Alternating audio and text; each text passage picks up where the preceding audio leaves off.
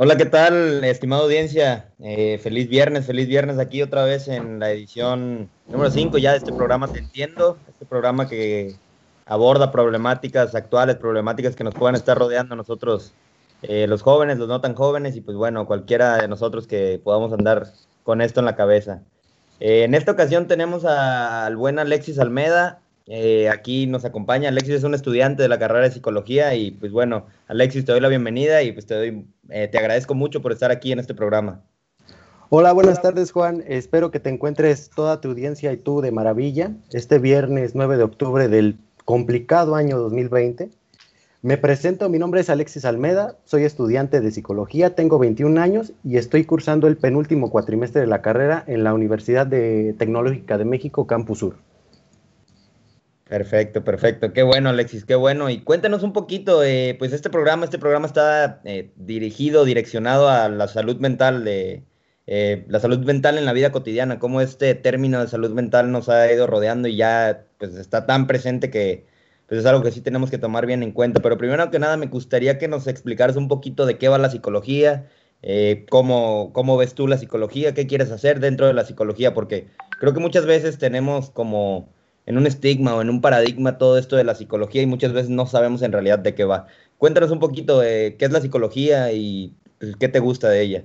Claro, con mucho gusto. Mira, de acuerdo con raíces etiológicas, la psicología se divide en dos palabras, las cuales son psique, que significa alma, y logos, que hace referencia al estudio. Traduciéndolo al castellano, tendríamos una definición como el estudio del alma. Okay. Este este concepto se ha ido adaptando a las diferentes paradigmas, que como sabemos un paradigma es un sistema de ideas y creencias que se utiliza para la resolución de un problema. De acuerdo a las, de acuerdo con el manual de psicología, la psicología es una ciencia que estudia los procesos mentales, las sensaciones, percepciones y el comportamiento del ser humano en relación con el medio ambiente físico y social que lo rodea. Perfecto, perfecto. Ahora, sabiendo esto, eh, ¿qué ramas de la psicología hay? ¿Qué, diversificaciones? ¿Qué caminos podemos encontrar dentro de la psicología? Pues mira, en la universidad donde yo estoy estudiando se toman solamente tres ramas, las cuales son psicología educativa, psicología clínica y psicología organizacional o industrial. ¿Y cuál, cuál de las tres, Alexis, es la que más te llama? O sea, ¿cuál, ¿a cuál te estás inclinando ahorita? Pues mira, te, brevemente te voy a dar una introducción de qué trata cada una de las ramas donde yo estoy estudiando. Por favor. Este, la psicología educativa se encarga de estudiar el aprendizaje y el desarrollo humano en el ámbito de la educación. En esta rama estamos compartiendo codo a codo junto con los pedagogos, que es una gran ciencia también. La psicología clínica es aquella que se encarga de la investigación de todos los factores, evaluación, diagnóstico y tratamiento que afecten a la salud mental de un individuo. Ok.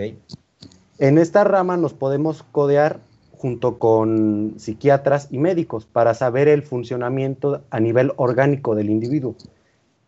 Y por último, la psicología organizacional o industrial, que es aquella que se encarga del comportamiento del ser humano, de los individuos y grupos en el área organizacional y cómo esta, esta relación afecta tanto positivamente como negativamente al individuo o a la empresa.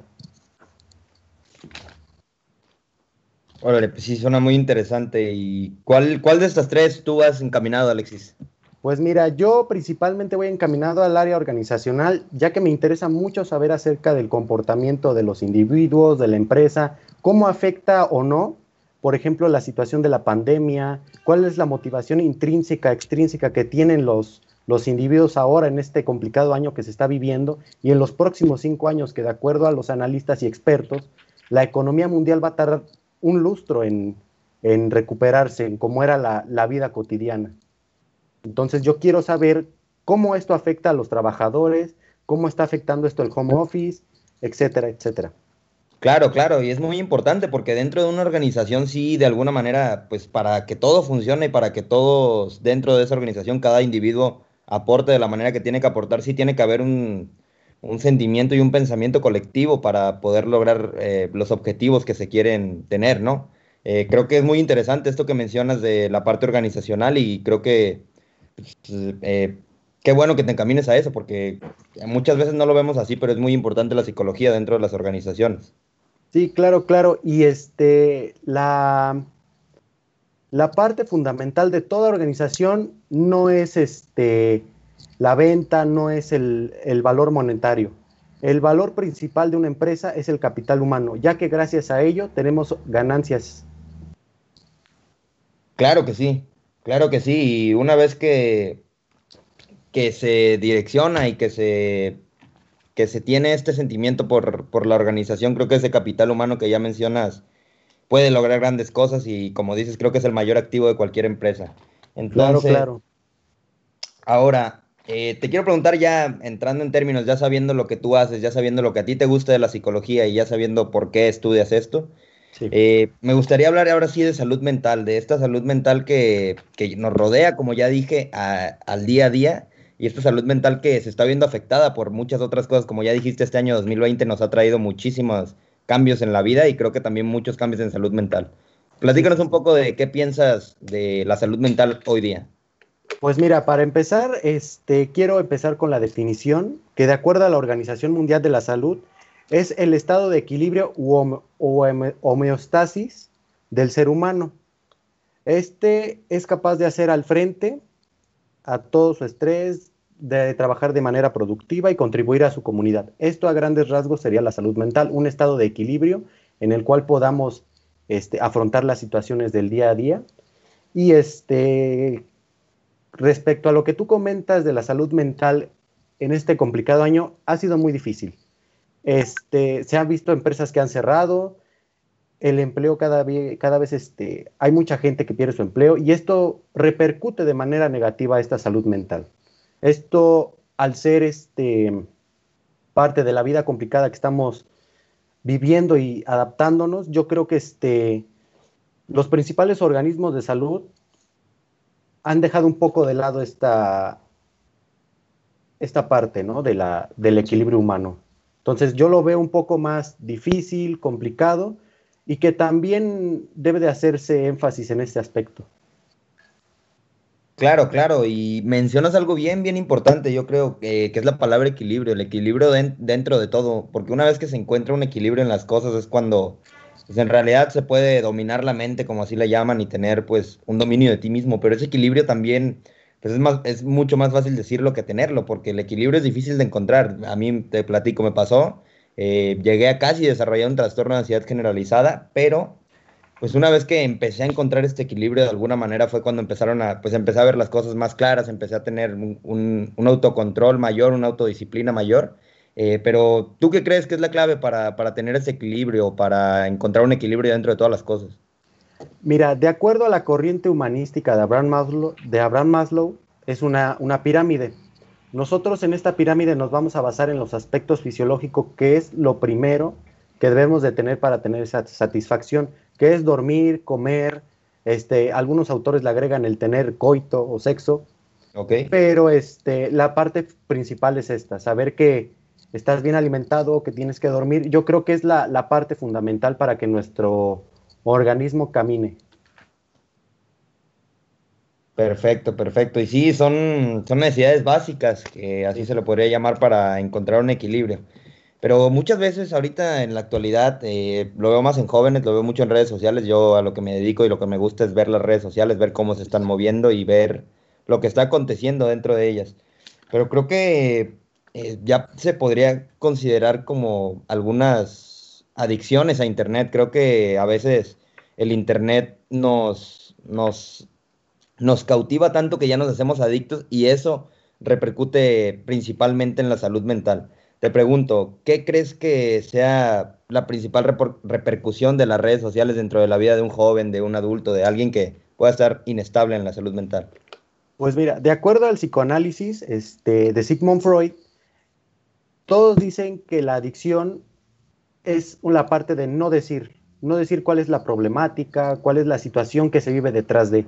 Entonces, eh, en el aspecto de cómo afecta al ser humano, a cualquier individuo de cualquier edad, repercute más que nada en el área social y en el área del habla, ya que al estar pegados a un teléfono, a un aparato electrónico, se nos olvida esa parte del habla, ya no tenemos esa interacción uno a uno, que ahorita es muy difícil y gracias a las tecnologías de la información este, nos ha permitido tener ese contacto, no cercano, pero sí un poco más cerca de nuestros seres queridos, ¿no?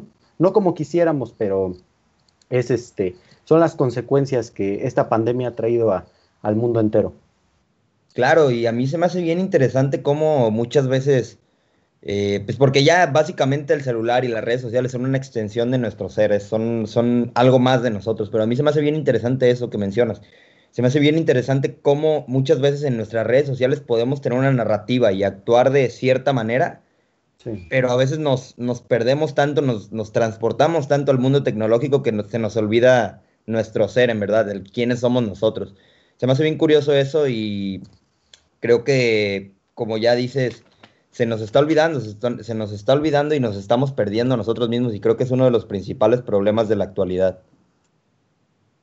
Sí, sí, sí, es un, problema que lleva ya más de 10 años, desde, se puede decir desde la creación del, correo, del, del, famoso Hotmail. Se ha perdido esta interacción ya que ahora con el famoso home office ya no tenemos que estar contactando con el jefe o ya no tenemos esa interacción, ya es mediante Skype, mediante WhatsApp.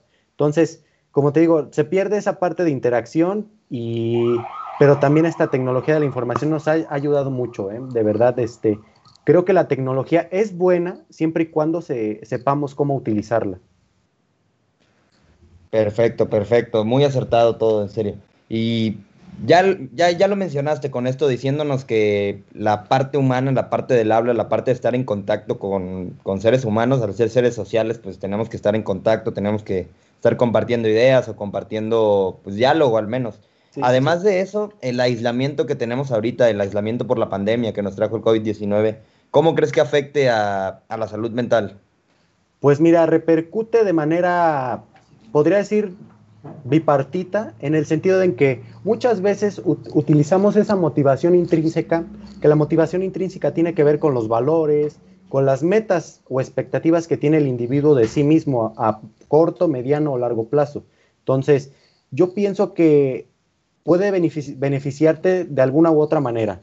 De manera positiva, al estar en contacto con tu familia, puedes conocerlos más y mejor a fondo, puedes este, realizar actividades cotidianas, apoyar en la casa y a buscar alguna u otra este, actividad, por ejemplo, buscar capacitaciones online, cursos, etcétera. Pero también existe la parte negativa de esto. La parte negativa de esto es que nos estamos volviendo un poco más sedentarios al tener las cosas a la mano. Creo que nos vamos fijando una, una forma de actuar y de ser que no debería ser. No estamos acostumbrados nosotros somos seres que estamos todo el día en movimiento. Aquí en la Ciudad de México lo vivimos diario, lo vivíamos antes de, todo este, este desastre por la pandemia del nuevo coronavirus. Yo creo que este, repercute en cierta manera de positiva y negativamente. Algunas veces son, como ya te comentaba, es bueno, pero se tiene que ver mediante la persona. ¿Qué motiva a la persona? ¿Qué puedo hacer? ¿Qué puedo desarrollar? ¿Qué habilidades debo, debo de hacer? ¿Qué actividades? ¿no?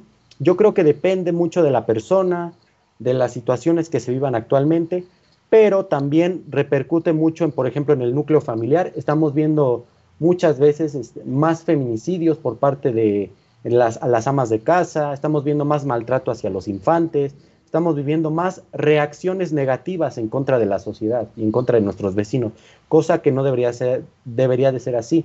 Pero el mismo aislamiento, como tú lo dices, es preventivo, es prevenir que te contagies y este, quitarle la cama a un, a un paciente que lo requiera, ¿no? Entonces, yo pienso que es dependiendo de cada, cada una de las personas, cada una de sus motivaciones y objetivos en, en, en este aislamiento, ¿no? Sí, así es. Y mencionas, pues, esto que mencionas, la parte positivo y negativo, hay, hay dos maneras de ver las cosas, pero también ya lo mencioné antes, el equilibrio entre las cosas. Hay que saber diferenciar las dos caras de la moneda, por así decirlo. Eh, pero ahorita justamente nos está ganando lo negativo. Ahora te pregunto, esta salud mental que nos puede, se puede llegar a ver afectada por, vaya, por el entorno en el que vivimos, por la situación que estamos viviendo, por X o Y razón, lo que sea. Pero una salud mental afectada, eh, ¿puede tener repercusiones en, en el aspecto físico, en la salud física? Claro que sí, mira, este aspecto en el que tengamos una repercusión en el área física se llama somatización, cuando transformamos algo psicológico a algo biológico. Esto se puede convertir en migrañas, en dolores de cabeza, dolores de estómago y en otras enfermedades que pueden desencadenarse debido a esto. Eh, también puede haber este, recursos externos que podamos adaptar para subsanar, para sanar esa falta que tenemos, ¿no? Por ejemplo, el alcohol, el cigarro, yo creo que este también por consecuencia secundaria tenemos esa afectación en los pulmones, este, en la boca, etcétera, etcétera. Perfecto, perfecto. Y es muy bueno decirlo porque en realidad muchas veces, eh, bueno, a mí, a mí me ha pasado, o sea, que empezamos a pensar cosas y como que no asimilo la situación y por, por consiguiente me duele el estómago. Sí, sí, sí. Pero de alguna manera eh, todo se puede controlar, desde, todo eso se puede controlar desde la mente, todos esos dolores, digo, no, no es como que se te vaya a quitar así nomás, pero es, es bien curioso eso, la mente es muy poderosa y creo que ahora eh, me gustaría meterme un poquito en, el área clínica, no sé si te gustaría apoyarnos con eso. Pero el, área, el área clínica, ¿cómo es que se llevan a cabo las terapias? ¿Cómo es que las terapias están adaptando nuevas tecnologías también y pues nuevos métodos para, para implementar estas terapias a los pacientes? Pues mira, las terapias en el área clínica se dividen en dos. Yo podría decir que son en la psicoterapia breve y la psicoterapia intervención en crisis. La psicoterapia breve es aquella que encontramos cuando tenemos, no sé, algún problema emocional, algún problema que no requiera de, de mayor atención, que no ponga la integridad física mía o de mis familiares. Entonces, estas sesiones duran de 5 a 8 de acuerdo a la problemática que tenga el individuo. Ahora, las intervenciones en crisis, como su nombre lo dice, es cuando ya existe un problema que afecta a mi integridad física o afecta a la integridad física de los demás, no solamente la física, mental, este, social, etcétera. Estas intervenciones en crisis deben de atenderse de inmediato, ya que este, si no podemos poner ya, como te comentaba, nuestra integridad física o, o salud mental en riesgo. Aquí el objetivo principal de la psicoterapia en, psicoterapia en crisis es restablecer al individuo a como estaba antes, antes de que existiera este problema. Entonces, este, de acuerdo a las terapias que vayas a tratar, existen diferentes este, modelos a través de los cuales tienes que tratar al, al paciente. Entonces, a grandes rasgos, esas serían las, las TICs, como las conocemos el día de hoy, ya podemos hacer este, sesiones vía Skype, vía WhatsApp, pero no es lo mismo. Yo pienso que se pierde esa, esa parte de humana, el estar en contacto a uno a uno y saber cuál es tu problemática, saber tus movimientos corporales, tu énfasis en la voz, tus expresiones.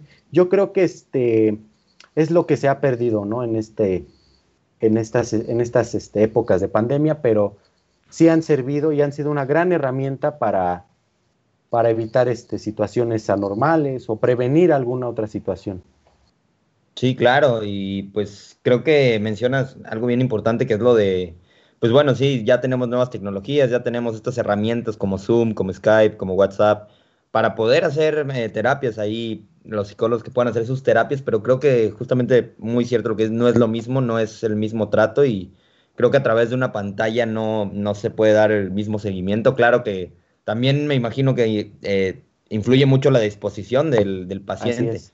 Así Entonces, es. difícil, me imagino que es muy difícil. Y quisiera ahora meterme a estos dos temas, estos dos temas que están muy actuales y que yo veo, las cuales son la ansiedad y la depresión.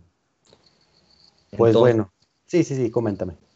Eh, sí, no, nada más te quería pues que nos platicaras un poquito de, los dos, eh, de estos dos tipos de pues, trastornos o ahí eh, cuestiones psicológicas y ahorita pues ya vamos más en la plática. Pues bueno, mira, relacionándolo y haciendo esta unión, la ansiedad y la depresión, yo, yo he visto y he tenido pues pacientes en el aspecto de que hago yo prácticas, etcétera, que en esta pandemia han recaído, han sufrido este, ese tipo de, recaídas por este tipo de trastornos, ¿no? Yo pienso que cada trastorno cada individuo se debe de tratar con absoluta confidencialidad, con calidez humana, porque no todos los individuos somos iguales, este, cada quien es un mundo, cada cabecita es un mundo. Y por ejemplo, si mi paciente sufre de, no sé, de ansiedad generalizada, no puedo pensar yo igual que él. O sea, es subjetivo el, el pensamiento. A raíz de esta pandemia, estaba, leído, estaba leyendo un poco de artículos que proporciona la Secretaría de Salud y menciona exactamente lo que tú me comentas. Ha aumentado hasta un 57% los, los índices de depresión en el, en el Estado mexicano. Pienso que también es una problemática a seguir, ya que quiero hacer énfasis en este problema de la depresión, ya que no solamente es estar triste por, por momentos, hay que saber distinguir entre tristeza, entre distimia y una depresión mayor. La, la, tristeza es un estado natural del ser humano. Todos hemos llorado, todos, todos los seres humanos hemos estado tristes en, alguna, en algún punto de nuestra vida. La distimia la podemos clasificar como una depresión leve, que no, es este, no dura lo que no se podría clasificar como una depresión mayor, que es cuando el individuo ya tiene otras percepciones, deja de comer, deja de, de vivir ciertos aspectos de la vida. La depresión es cuando estás en un estado de desinterés, no, no, no quieres realizar las actividades que antes realizabas con cotidianidad. Entonces, pienso que este trastorno debe de hacerle énfasis, ya que como en Japón hemos visto los, la, muerte, la muerte solitaria, hemos visto gente que muere sola y desgraciadamente se dan cuenta cuando cuando es la, la, muerte ¿no? del individuo. Nosotros como psicólogos tenemos esta obligación, este, también por así decirlo, este parte del juramento hipocrático de apoyar a quien nos necesita, ¿no? Y por la parte de la ansiedad, es un trastorno que también puede desencadenar problemas fisiológicos, desde arrancarte el cabello, rascarte por, con compulsividad, etcétera, etcétera pienso que son trastornos muy, muy preocupantes en la sociedad mexicana. Claro, claro, y bien preocupantes porque como te menciono, yo últimamente he visto eh, mucha gente, yo eh, veo micropalabras, palabras así pequeñitas, pero que con, con una simple palabra yo identifico algo y he visto esas palabras mucho, de ansiedad y depresión. Te quiero preguntar, porque creo que es un, es un problema que puede estarle pasando a mucha gente, quizá alguien de aquí del público y de la audiencia pueda estar eh, rodeado eh, de estos problemas en su vida, de estos trastornos.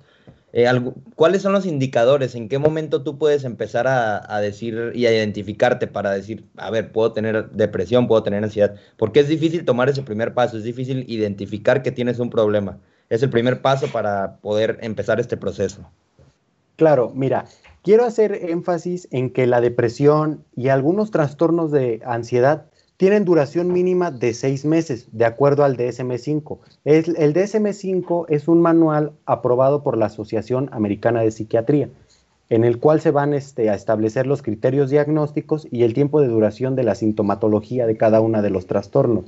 Entonces, ¿cómo, cómo, cómo indicar yo como paciente, yo como persona, cómo puedo saber que estoy presentando alguno de estos síntomas. Eh, primero, la durabilidad. Como psicólogo te puedo comentar que el paciente nunca va a llegar cuando está apenas empezando el problema. El paciente llega cuando ya está, cuando sus recursos, cuando sus mecanismos de defensas ya no pueden, cuando el, el individuo ya ha llegado a un límite, es cuando nosotros detectamos que llegan. Entonces, yo creo que esta situación se debe detectar lo antes posible. Si fue por una, una situación externa, como por ejemplo la muerte de un familiar, la, causas naturales, ¿no? O estrés postraumático, etcétera, se deben detectar. Pero si estos, síntomas, si estos síntomas duran más de seis meses, es cuando ya podemos establecer un criterio diagnóstico. Claro, el paciente debe de llegar con el psicólogo y decirle, ¿sabes qué? Me pasa esto, ¿cómo, cómo puedo yo buscar mis recursos para encontrar una cura? Una cura lo digo entre comillas, porque si existieran las curas para psicología, creo que nadie existiría. No es lo mismo decir con un médico, ¿sabes qué? Me duele la garganta. Y de acuerdo a los síntomas que tienes, el doctor te va a recetar algo. No podemos hacer eso ya que sería algo antiético por nuestra parte. Entonces, ¿cómo detectar esto? cuando esto afecte, esto afecte tus actividades cotidianas, afecte tus actividades familiares y entorpezca situaciones que antes hacías comúnmente. Eso podría ser este, como forma de, yo identificar cuándo debo de asistir a un psicólogo. Ok, sí, y pues bueno, qué bueno que mencionas todo esto porque mucha gente probablemente eh, esté viviendo esto ahora en pandemia con este dato que nos das de que el 57% subió o recayó en, esta, en este trastorno. Es muy importante estar pues bien en estos momentos. Creo que la salud mental es algo bien, bien pues, muy importante para, para, estar fuertes, estar fuertes ante, ante esta adversidad que es esta pandemia creo que nosotros mismos podemos y somos el cambio. Y también te pregunto, todo esto, todo, toda la parte psicológica, toda la parte del alma, del psique, eh, ¿qué tan relacionado está con el tema de la espiritualidad? Pues mira, te puedo decir, retomando las raíces etiológicas, que antes en la Edad Media la psicología quedó, como la mayoría de ciencias, quedó abrumada por esta situación de la época oscura, en donde todo se basaba en, el cristianismo y en todas sus, raíces. Recordemos a Santo Tomás de Aquino, a San, Agustín de Hipona, que ellos decían que no solamente se debía estudiar al individuo desde sí mismo, sino en relación a Dios, todo esto. Entonces, todo esto se va relacionando en el aspecto de, la espiritualidad. Claro, existen pseudoramas que no se debe confundir, ya que nosotros somos una ciencia que utilizamos el método científico para su comprobación y afirmación de cada uno de los criterios diagnósticos. Esta parte iba relacionada en el aspecto de que antes la psicología era considerada como una pseudociencia, ya que estaba relacionada con la astronomía, con la lectura, por así decirlo, de manos, etcétera, etcétera. Hasta que la psicología toma este carácter de ciencia cuando surge el positivismo de Auguste Comte, que debe de conformarse y comprobarse a través de las matemáticas. En esto entran las pruebas psicológicas, etcétera, etcétera, que se tienen que comprobar mediante recursos matemáticos. Entonces, volviendo a la pregunta principal, podría decirse que la psicología en un principio estuvo relacionada con, la, con este aspecto de la espiritualidad, más conforme van abarcando las distintas épocas y se va cubriendo un nuevo paradigma, se quiere, se pretende establecer a la psicología como ciencia. Entonces, esa sería la, explicación.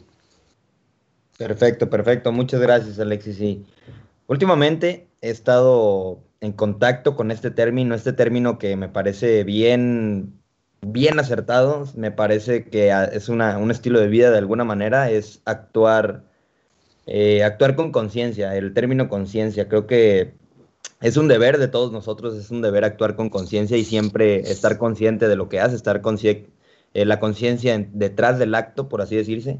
Y pues a tú que eres psicólogo, tú que estás eh, relacionado con, todo esto, eh, ¿qué, qué, qué, opiniones, qué, qué conclusiones personales tienes sobre la conciencia? Pues mira, como decía Sigmund Freud, es el iceberg. Nosotros tenemos una parte consciente, inconsciente y preconsciente. Nosotros debemos establecer cuáles son las consecuencias de nuestros actos, ¿no? No solamente actuar por impulsividad o por, por viscerales, por así decirlo. Nosotros debemos establecer antes de cada, de cada acto, de cada pregunta o, o palabra que ya vayamos a decir, cómo repercute no en mí, sino cómo va a repercutir a la persona en la que se lo voy a decir, a la persona a quien se lo voy a comentar, ya que como, como bien dicen muchas personas, no es, no es la palabra, sino con la intención que se la dices y debemos de establecer principalmente cuáles van a ser las consecuencias a corto, a largo y a mediano plazo de cada una de estas, de estas palabras o acciones que vayamos a realizar en nuestra vida diaria y cómo va a entorpecer o afectar este, nuestra cotidianidad. Claro, claro, precisamente es eso, es precisamente saber eh, que todo es una cadenita de causa y efecto, que todo lo que hagamos, todo lo que decimos y todo lo que, eh, pues vaya, todo lo que actuemos va a tener una repercusión. Como dices, hay mucha gente, yo lo veo en el, ahorita en el tema del alcohol, eh, mucha gente está ingiriendo alcohol, está por el afán de hacerlo, no porque en realidad digan, ah, me quiero tomar una copa, me quiero tomar una cerveza, me quiero tomar lo que sea. Sí mucha gente no lo hace. Y sabiendo esto, sabiendo que digo, no tienen ningún problema, no estoy, no estoy criticando para nada, pero creo que hay, que hay que ser bien conscientes de lo que vamos a hacer y hay que, hay que ser bien conscientes de las consecuencias, de lo que puede traer. Entonces es algo que, que es muy interesante que lo menciones, que te agradezco mucho que lo menciones y es algo que pues quiero que la audiencia que nos esté viendo eh, lo tenga bien presente, que, que la conciencia, el actuar con conciencia es algo que pues es un estilo de vida de alguna manera y que nos va a dejar, nos va a permitir autoexplorarnos. Y ahora que menciono esto, la autoexploración es importante para mí, para mí es muy importante la autoexploración, pero mucha gente piensa o llega a sentir que, que, no, que no se autoconoce o que no se ha autoexplorado lo suficiente. ¿Tú qué crees de esto? Porque yo tengo eh, un punto de vista, pero pues me gustaría que, que me dijeras el tuyo. Claro, claro, mira, con mucho gusto. Nosotros cuando buscamos una autoexploración, no solamente es quedarnos a pensar dos, tres horas, debemos de realizar actividades que nos gusten, este, mediante eso nosotros vamos a conocernos mediante nuestros gustos, nuestras actividades que hagamos diariamente.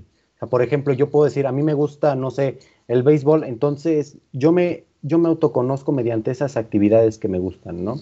Principalmente yo creo que debemos buscar esa autoexploración en las cosas que nosotros nos gustan, lo que disfrutamos, lo que nos apasionan porque hasta el hacer nada nos puede apasionar.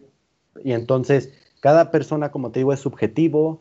Este, cada quien, por ejemplo, yo puedo decir, yo veo un pato, tú ves un gallo, es muy, muy subjetivo, pero esta parte de autoexploración se debe buscar mediante actividades que a nosotros nos gustan, este, buscar ejercicio, prácticas, etcétera, etcétera. Entonces, la autoexploración, recapitulando en este aspecto, yo pienso que se debe de buscar mediante las cosas, aptitudes en las que estemos aptas para realizarlas, ¿no? Mediante eso nosotros vamos a forjar una personalidad para la cual en la preparatoria, en la secundaria, entrando en este ámbito de la psicología educativa, nosotros nos van a aplicar un test de autoexploración, por así decirlo, qué me interesa, qué, qué puedo hacer en un futuro, dadas mis condiciones, mis gustos, mediante mi inteligencia. Vaya, entonces yo pienso que todo eso se debe de hacer mediante gustos, mediante actividades que a mí me, parezcan correctas, siempre y cuando no afecten la integridad de otras personas. Sí, exactamente, esa es la clave de todo. Y te mencionaba que yo tengo mi opinión porque yo creo que de alguna u otra manera sí tenemos una, un autoconocimiento, sí sabemos qué nos gusta, sabemos las actividades que nos gusta hacer, sabemos lo que nos motiva y lo que nos mueve. Pero también creo que muchas veces por eh, y esta es una problemática que se me hace, que la vengo viendo desde hace 10 años y que creo que no he encontrado una explicación, pero creo que la gente le tiene mucho miedo a lo diferente, al ser diferente y al no encajar. Creo que a veces, muchas veces podemos llegar hasta suprimir gustos o, o, vaya, o, dejarlos a un lado por, porque simplemente no pertenecen, no son pertinentes. Eh, ¿Qué piensas de esto? ¿Qué piensas que, que muchas veces pues lo diferente, pues a mí no se me hace algo malo, a mí se me hace algo maravilloso lo diferente, porque pues nos da indicadores de que somos humanos, ¿no? De que cada quien piensa diferente y que cada quien... Pero ¿qué piensas de esto? De que los grupos sociales, de que a veces, muchas veces por no, por no ser acorde o no ser pertinente a lo que, al paradigma o a los pensamientos de la sociedad, pues quedan a un lado. Claro, mira, yo te voy a contar una experiencia muy, muy personal. Yo en la secundaria dejé de hacer muchas cosas por la misma presión que tú comentas. Esto se da en una etapa en la que somos muy endebles socialmente, personalmente. Entonces, eh, yo pienso que sí, la presión social es muy importante, pero también voy a citar una, una, frase del gran Steve Jobs, que hace precisamente cuatro días murió, cumplió nueve años de que falleció. Yo pienso que no debes de escuchar las voces exteriores, sino hacer lo que a ti te plazca. Lo que tú, lo que tú creas correcto, lo que a ti te guste, debes de realizarlo. No debes de escuchar voces exteriores, ya que no debes de vivir la vida de los demás a cambio de la tuya. Exactamente, ¿no? Y qué bueno que mencionas esto porque es clave, es un punto clave. La voz interior, lo que nosotros tenemos, lo que nosotros pensamos es nuestro, es lo que en realidad a nosotros nos está diciendo pues quién eres, quién, quién, en qué te vas convirtiendo y diariamente, diariamente se aprende algo nuevo y diariamente sabemos algo nuevo de nosotros y eso es lo, lo interesante, que diario vamos conociéndonos y vamos descubriendo cosas que si bien pues, no nos podían gustar o, o posiblemente desarrollamos nuevas afinidades, nuevos gustos, nuevos talentos incluso. Es algo bien bonito eso y creo que es algo, es algo muy, muy interesante. Ya entrando en términos de tecnicismos y en términos más, más académicos, por así decirlo, mencionaste un autor que, pues bueno, el padre del psicoanálisis, Sigmund Freud. Eh, nos me gustaría que nos, nos hablaras un poquito, pues no sé, como de su obra, de lo que aportó, porque en realidad fue un parteaguas para, para esto y claro, yo, yo conozco un poco de, de, su trabajo, de su obra, pero pues para dejarlo aquí al aire, ¿no? Pues mira, eh, a grandes rasgos, con, con, mucho gusto te voy a contar, ya que es, una, es un autor que me interesa mucho, aparte del humanismo, yo pienso que sería la segunda rama a la cual me gustaría dedicarme. Sigmund Freud basa su, su, problemática en torno al inconsciente, a la parte inconsciente, a lo que no se ve, lo que no se dice, y se interpreta o, o, o nace a partir de las patologías, de los sueños. Entonces, Sigmund Freud habla de tres partes del, del, del, iceberg, que es la parte consciente, que es lo que nosotros decimos, hacemos, el preconsciente, que son la parte de lo, lo social, lo que está correcto, y lo inconsciente son todas las pulsiones de vida, de muerte, de cuestiones que no se pueden decir y que se transmiten mediante, como ya te decía, sueños, etc. Eh, también basa su, sus obras en, en, en, lo que es el yo, el super yo y el ello, que es lo que comentaba, el yo es la parte que yo conozco, que yo puedo manejar, que yo sé lo que estoy diciendo, que estoy actuando debidamente conforme a mi conciencia me lo dice la parte del super yo es lo que las leyes dicen, en el contexto influye mucho en la formación del super yo, y la primera parte que, que influye en, la, en el super yo son los padres, ya que ellos nos dicen las reglas, las conductas que se deben de adoptar en determinado contexto. Y él, ellos son, como ya te comentaba, la parte inconsciente, lo que no vemos, lo que no podemos saber qué, qué trata de decirnos hasta que surge en una manera de sintomatología, que conocemos como patologías. Es bien importante todo esto que mencionas y me gustaría saber si, pues de alguna manera, eh, conocemos el término de libre albedrío, uh -huh. pero es, este super yo, este yo y este yo está relacionado con esta triada de, del ego, la conciencia y el libre albedrío. Pues mira, el libre albedrío, como sabemos, es la, la forma de actuar, la, la, libre forma de actuar, de expresarnos, yo pienso que está relacionada un poco más con el super, super yo, ya que son todas las normas y pautas de conducta que la sociedad nos impone. Ya que, por ejemplo, no podemos andar desnudos por la calle, un, citando un ejemplo, no podemos estar desnudos en la calle porque las normas y las leyes no lo prohíben. Entonces yo pienso que el libre albedrío está muy controlado por el contexto en donde vivimos. Claro, nosotros citando un ejemplo de, de, otro país, nosotros vemos el erupto como, una, como un insulto, como algo vulgar que no está acorde a, nuestra, a, nuestra, a nuestro contexto. Pero poniéndolo en contexto en Estados Unidos, el eruptar eh, al aire libre es algo normal. Es como, por ejemplo, aquí nosotros limpiarnos las servilletas y dejarlos al, al, aire, al aire libre. Allá lo verían como, una, como algo vulgar, como algo que no, no encaja. Entonces, centrando y aterrizando este concepto, yo pienso que el libre albedrío está muy, muy controlado por la forma en que en el contexto y en el, las le leyes y normas que nos imponen en la sociedad. Claro, y precisamente eh, lo que mencionas de este sistema de creencias, esto que se nos va inculcando desde pequeños, eh, puede llegar, puede, puede llegar a, a, segmentar de alguna manera la sociedad, ¿no crees? Bueno, yo, yo soy de la idea de que estas creencias si bien son unas, un sistema de creencias colectivo entre, entre toda la sociedad en la que estamos, en este caso, pues México, en este caso Ciudad de México, acotando poquito a poco, sí, sí. pero creo que entre más acotamos esas, ese sistema de creencias, más se puede ir diversificando y más se puede ir individualizando, por así decirlo. Eh, ¿Qué tú crees de este sistema de creencias, de las creencias de las personas, de cómo estas van encaminadas a, a cada vez ser más, más individuales? Pues mira, eh, recordemos que la primer parte que se nos inculca, como ya comentaba, son los padres, ya que es la principal rama de nuestro pequeño árbol que se llama vida individual. Los padres son quienes nos enseñan y nos transmiten esas ideas de educación, de enseñanza, etc. Esto con el fin de implementarlo e ir, e ir acostumbrándonos a un contexto social.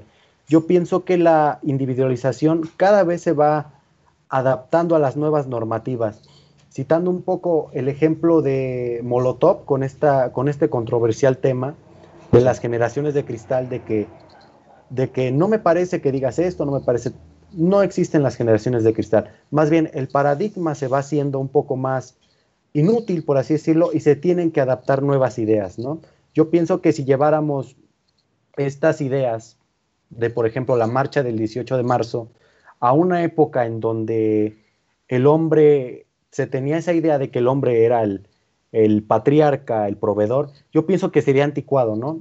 Entonces, se van adecuando los paradigmas, las ideas se van adecuando al contexto y a las necesidades que la sociedad necesite, vaya, por la, vaya la redundancia. Entonces, la individualización se va a ver también afectada por el sistema de ideas y de creencias, tanto familiar como como actual, ¿no?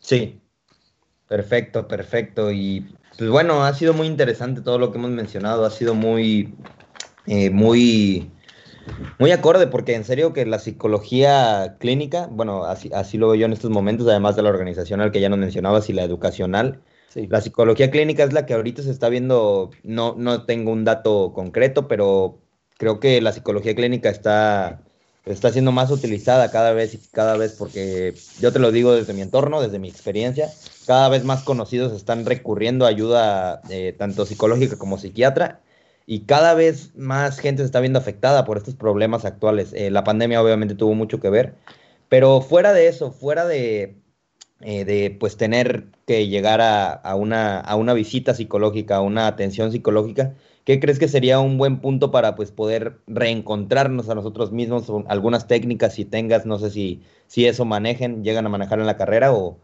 pues algo para, para estar bien con nosotros mismos, estar en esa sintonía, eh, mente, alma, cuerpo, lo que sea, para estar, eh, vaya, como uno solo. Sí, mira, por una parte, para tener una óptima salud mental es básico, muy, muy básico, tener una alimentación sana e equilibrada.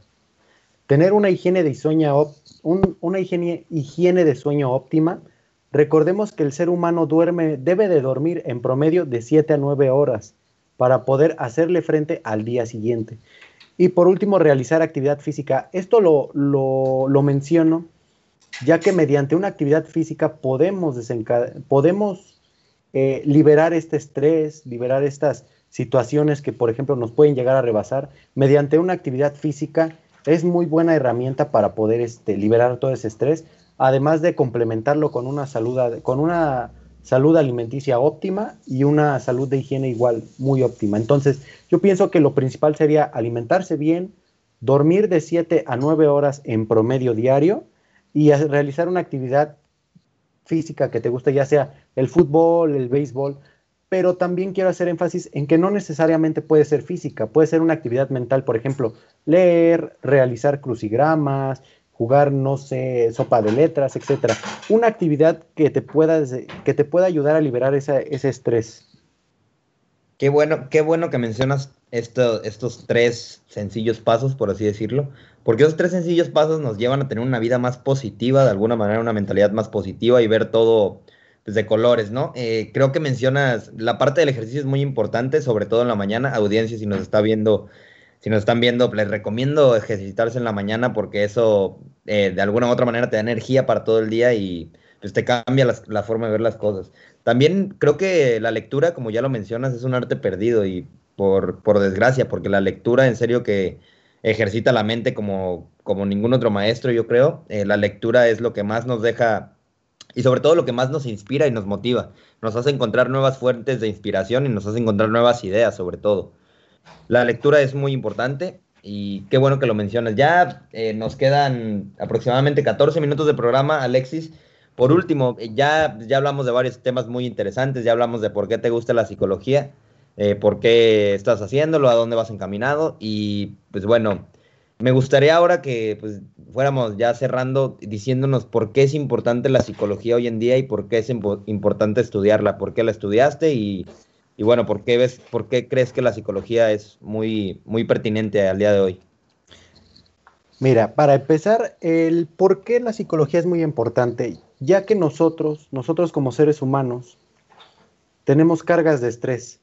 Antes en la, en la época de la, de la revolución industrial, era muy, muy sobreexplotado el, capital humano. Debido a esto se, se, se forjaron nuevas enfermedades, el estrés, el síndrome del quemado, que es cuando te rebasa el estrés, el estrés está muy a tope, ya no puedes más, y por consecuencia este síndrome tienes problemas fisiológicos. Entonces, yo pienso que la psicología actualmente es demasiado importante para entender las necesidades, las motivaciones, qué, le qué preocupa al individuo, ¿no? Para poder entrar en este estado, en, este estado de, de, equilibrio, ¿no? Pienso que la psicología se ha convertido en una rama muy importante que debemos saber explotar. Muchas veces, igual que la pedagogía, ha sido muy subestimada la psicología y la pedagogía ¿Por qué? Porque muchas veces caemos en el paradigma erróneo de que estudiar psicología es fácil, estudiar pedagogía es de niños, cuyos paradigmas no, no son muy, muy acertados ni adecuados, ya que el ser, el ser psicólogo implica apoyar para ser apoyado, ¿no? apoyar al individuo a encontrar este estado de equilibrio. ¿Por qué estudié yo psicología pasando este tema? En mi opinión, yo estudié psicología para entender todo este proceso del clima laboral, todos estos procesos eh, de atracción y selección del talento humano para poder sobreexplotar sus capacidades creativas y de innovación.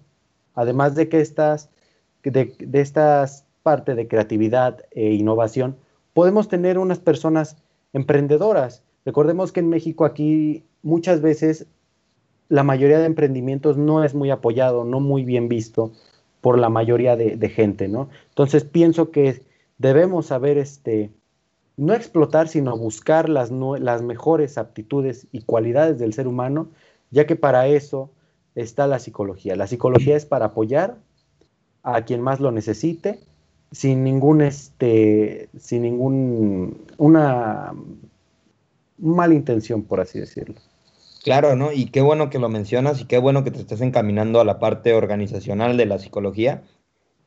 No estoy seguro, pero yo creo que muchas empresas en México todavía no adaptan la psicología a su, a su sistema de trabajo, su esquema de trabajo, su esquema organizacional, y creo que es algo bien importante porque como ya mencionas, eh, yo estoy seguro, no, no es una creencia ni nada, pero yo estoy seguro que todos y cada uno de nosotros tenemos de alguna manera cierto talento, talento en algo, tenemos talento para hacer una cosa en específico.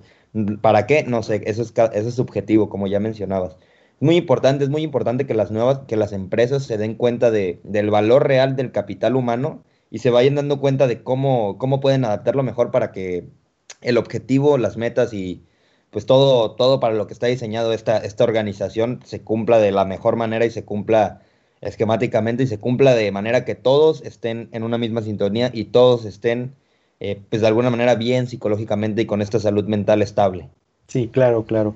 Y como caso de éxito organizacional, quiero mencionar una empresa que es 100% mexicana, orgullosamente mexicana, la cual es Bimbo, la cual ha sabido valorar el capital humano mediante bonos, mediante incorporar este núcleo familiar a su trabajo. Eso hace que, el, que, la persona, que el trabajador se sienta con ganas de ir motivada a la, a la, a la, a la hora de trabajar, ¿no? Entonces, pienso que podemos seguir ese gran ejemplo de lo cual ha sido Bimbo, que se fundó en 1944. Pienso que debemos los mexicanos y las empresas mexicanas adoptar ese ejemplo de éxito, o por qué no crear un, sistema o un clima laboral como lo es Google, que es la empresa donde menos existe el estrés laboral. Pero esto debe de hacerse con las personas pertinentes, las cuales buenos líderes, buenos compañeros, para que la sinergia laboral pueda ser exitosa y, sea un ganar-ganar, tanto la empresa como el capital humano. Exactamente, creo que le acabas de dar en, el punto clave de, las empresas, vaya, de las grandes empresas que, han ido formándose. Y mencionaste otro, otro punto clave que es de empresas como Google, que si bien pues es una empresa ya más, más actual, más reciente, eh, ha, sido una empresa que ha sabido valorar el capital humano como, como ninguna otra. Creo que Google es de las empresas donde, bueno, que está catalogada como la mejor empresa para trabajar por, por las libertades que dan, por, la, por este empoderamiento a los, al capital humano este, este decirles de que, a ver, pues aquí vienes a, a trabajar, pero tampoco vienes a matarte ocho o 9 horas eh, pegado a una computadora, sino que tú puedes estar haciendo tu trabajo a tu ritmo y pues te damos, te damos un espacio amigable, te damos un espacio eh, agradable para que tú estés en contacto con contigo mismo. Es muy importante eso y las empresas, pues Google compró a YouTube ya y YouTube se maneja de manera similar. Qué bueno que lo mencionas y pues qué bueno que te estés encaminando. En serio que te felicito por, por, por, llevar este camino. Creo que sí hace falta mucho en las organizaciones la, la psicología y pues un, eh, alguien que, que esté promoviendo esta salud mental colectiva. Muchas gracias, de verdad aprecio tus comentarios y como ya comentábamos acerca de una empresa un poco más actual, Google, yo creo que si podemos seguir ese camino, lo que falta son líderes que se comprometan al cambio positivo, es sumar y multiplicar, no restar ni dividir.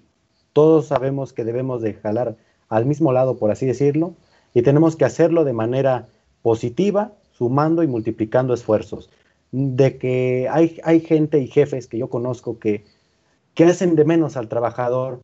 Tengo el conocimiento y la, experiencia de una, de una persona, la cual es mi papá, de que el jefe fue muy autoritario, es yo impongo, yo digo. Entonces, yo pienso que esas personas son las que menos necesitamos en las empresas y necesitamos gente que de verdad apoya al trabajador, motiva al trabajador para que logre sus, sus objetivos, no solamente en el área laboral, sino como persona, cómo puedo yo aportar a la empresa y cómo la empresa puede aportar a mí. Entonces, es aprender a aprender. Tú aprendes de la empresa, yo aprendo de la empresa, yo aprendo de mi jefe, mi jefe aprende de mí. No es solamente yo soy el jefe, yo digo y hago. No, todos somos un sistema sinérgico en el cual debemos aportar para construir y mejorar el sistema empresarial. Perfecto, en serio, bien acertado, bien acertado. Los líderes, necesitamos líderes hoy en día. Este es un mensaje así al aire. Eh, necesitamos líderes al cambio positivo, como tú lo acabas de mencionar, y esos líderes podemos ser nosotros. Es, eh, creo que de alguna manera todos tenemos un líder dentro de nosotros, pero muchas veces se nos complica y nos complicamos nosotros mismos. Y ya para ir cerrando, porque nos quedan eh, pocos minutos en este programa, el programa de hoy, pues salud mental en, en la vida cotidiana, estuvo, me gustó mucho la plática, me gustó mucho la plática que tuvimos. Eh, me gustaría que dieras una conclusión, una pequeña conclusión de, de, pues esta, esta salud mental en la vida cotidiana que tenemos pues, que tener bien, bien balanceada y bien equilibrada para poder tomar mejores decisiones, para tomar eh, una mejor práctica de vida y para, pues bueno, vivir mejor. Bueno, ya para recapitular esta parte de la salud mental, recordemos que la salud mental es un equilibrio en el área biológica, este, psicológica y social. Para tener este equilibrio, como ya lo comentaba, tres aspectos básicos es tener una buena alimentación y equilibrada, tener una buena higiene de sueño y realizar actividades, ya sea físicas o mentales, para tener este, ese equilibrio. En el aspecto de, llevar la salud mental a otro aspecto de la vida, yo pienso que cada, cada individuo debe de encontrar su motivación intrínseca e extrínseca para poder este, lograr sus metas y objetivos. Como ya mencionaba, la, motivación intrínseca son todos los valores, todo lo interno que a mí me mueve, las ideas, las creencias. Entonces, yo pienso que antes que todo debemos de, encontrar un equilibrio entre estas dos para poder encontrar nuestras, nuestros objetivos y lograrlos, ¿no? Perfecto, sí, justamente es eso. De, a mí me quisiera, me gustaría decir esto como vaya, como recomendaciones, como lo que yo he vivido, algo experiencial. Eh, encuentra, encuentra, no está, no está nada malo ser diferente, no está nada malo eh, pensar diferente, eso no tiene nada de malo, mientras, como ya decías, no, no tenga afectaciones a terceros. Eh, y sácale coraje a eso, o sea, dale, dale, dale por su lado y creo que vas a encontrar poco a poco qué es lo que te gusta, qué es lo que te mueve, a dónde quieres ir, a dónde vas encaminado, y ahí es cuando en realidad te puedes convertir en un líder, como ya lo mencionábamos. Para mí un líder es alguien que tiene bien definido la meta a donde se quiere llegar y que de alguna manera u otra sabe cómo, cómo puede llegar y, e invita a los demás a llegar a esas metas. La salud mental es muy importante en todos los ámbitos de la vida, en todos los aspectos de la vida. Es encontrar este equilibrio entre tu cuerpo, entre tu mente, entre tu alma, es, algo bien importante y pues es algo que te agradezco que el día de hoy nos, hayas hablado y que pues bueno, eh, tú te extiendo la invitación igualmente para este programa, el día que tú quieras venir, el día que tú nos quieras contar algo. Pues muchas gracias Alexis por estar aquí y pues bueno, eh, no sé si quieres decir algo ya para...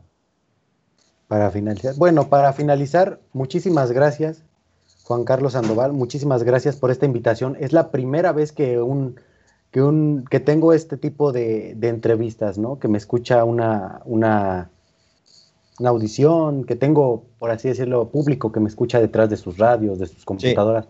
Es este, algo muy padre, es la primera vez. Espero que no sea la primera de muchas, porque la verdad este, me parece un, un espacio en donde nosotros los jóvenes podemos platicar, conocer, etcétera, tratar de diversos temas. Entonces, me parece una, una forma muy, muy interesante de compartir ideas. De verdad te felicito mucho a ti por tu programa. Se me, se me hace un formato muy, muy interesante en el cual muchos jóvenes podemos este, extender nuestros pensamientos, nuestras ideas, nuestras creencias, por así decirlo, y saber que hay alguien detrás escuchándonos fijamente, apuntando, si quieres decir, escuchando en el teléfono, en la tablet, en la computadora. Es muy, muy padre saber que, este, que mi, primera, mi primera vez ha sido, pienso yo, un éxito en cuanto a esta esta situación. De verdad, te lo agradezco mucho, agradezco mucho a tu audiencia que ha hecho esto lo posible. De verdad, muchísimas gracias, Juan Carlos. Sí, no, muchas gracias a ti. Como te repito, tú tienes las puertas abiertas a este programa el día que tú quieras. Y bueno, pues ya lo mencionaste, precisamente ese es el propósito de este programa. Este programa te entiendo que los jóvenes se den cuenta que pues pueden pasar, pueden estar pasando muchas cosas por su vida, pero pues que no son los únicos que están viviendo esto, ¿no? Eh, pues bueno, te agradezco. Esto fue Te Entiendo, estimada audiencia. Él fue Alexis Almeda, yo soy Juan Carlos Sandoval. Y pues muchas gracias por haber estado aquí el día de hoy. Nos vemos pronto, nos vemos como cada viernes a la una de la tarde, hora del centro. Vamos a estar aquí y pronto Alexis va a estar acompañándonos.